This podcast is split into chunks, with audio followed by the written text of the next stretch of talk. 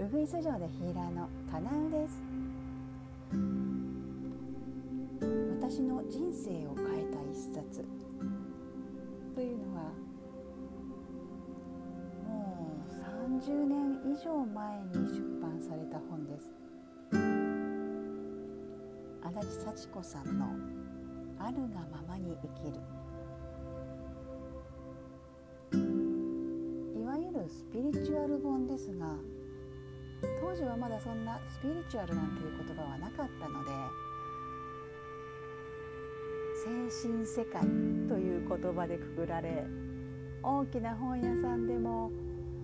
一番右の奥の角の狭いところよっぽど物好きでないとたどり着かないところにしか置いてなかったです。この足立幸子さんこれを書かれた頃違いますね。書いたんじゃなくてこの方の講演を忠実に再現した文章化したものなんですがこの本が出版された頃にはすでにもうこの世の方ではなかったそうです。だからお会いしたこともなければ見たこともないです。お写真も残ってません。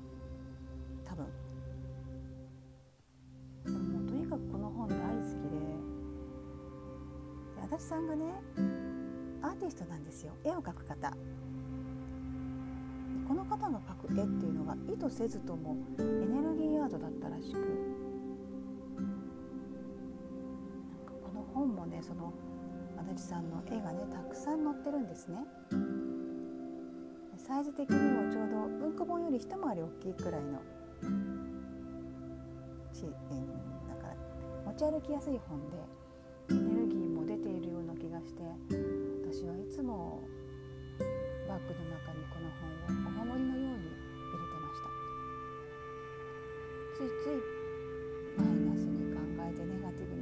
に考えて考えすぎて動けなくなるという性格なんですけどもそんな時でもこの本を握りしめて胸にしっかり当てて目をつぶるとなんか少し気分が軽くなるようなねそんな気がしていたのでいつも持ってましたで持ち歩くと「なんでそれ持ってんの?」って話しかけられるじゃないですか実はねこうでねこうでねこんなことがあってねってこれすごくいいんだって話をして「よかったら読む?」って言ってあげちゃうんですよ。で結局多分20代の間におそらく10冊ぐらい買ってます。で最後に買った1冊が今手元にあるものではないかな。でも一時期ねこれ絶版になってるんです出版社が倒産したのかもしれない。なぜ絶版になったのかは知らないですけども。スピリチュアルがバーッと流行った時期にはこの本はなかったです。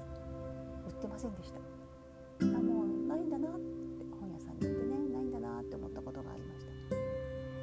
でもまた原点回帰なのかな。また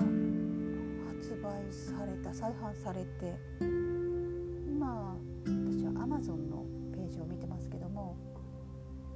172個の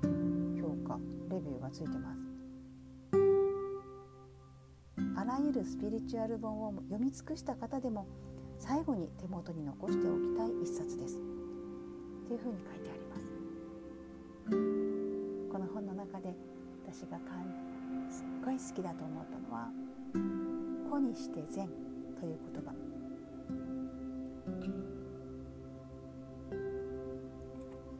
一人はみんなのためにみんなは一人のためにとかそういうことではなく一人はみんなでありみんなは一人であるというような感じです。この言葉難しいことは分かんないけどあそうだなって感じてから実際自分の生き方に反映されてくるまで何十年もかかりましたがこの本のおかげでその感覚というのを得ることができたよう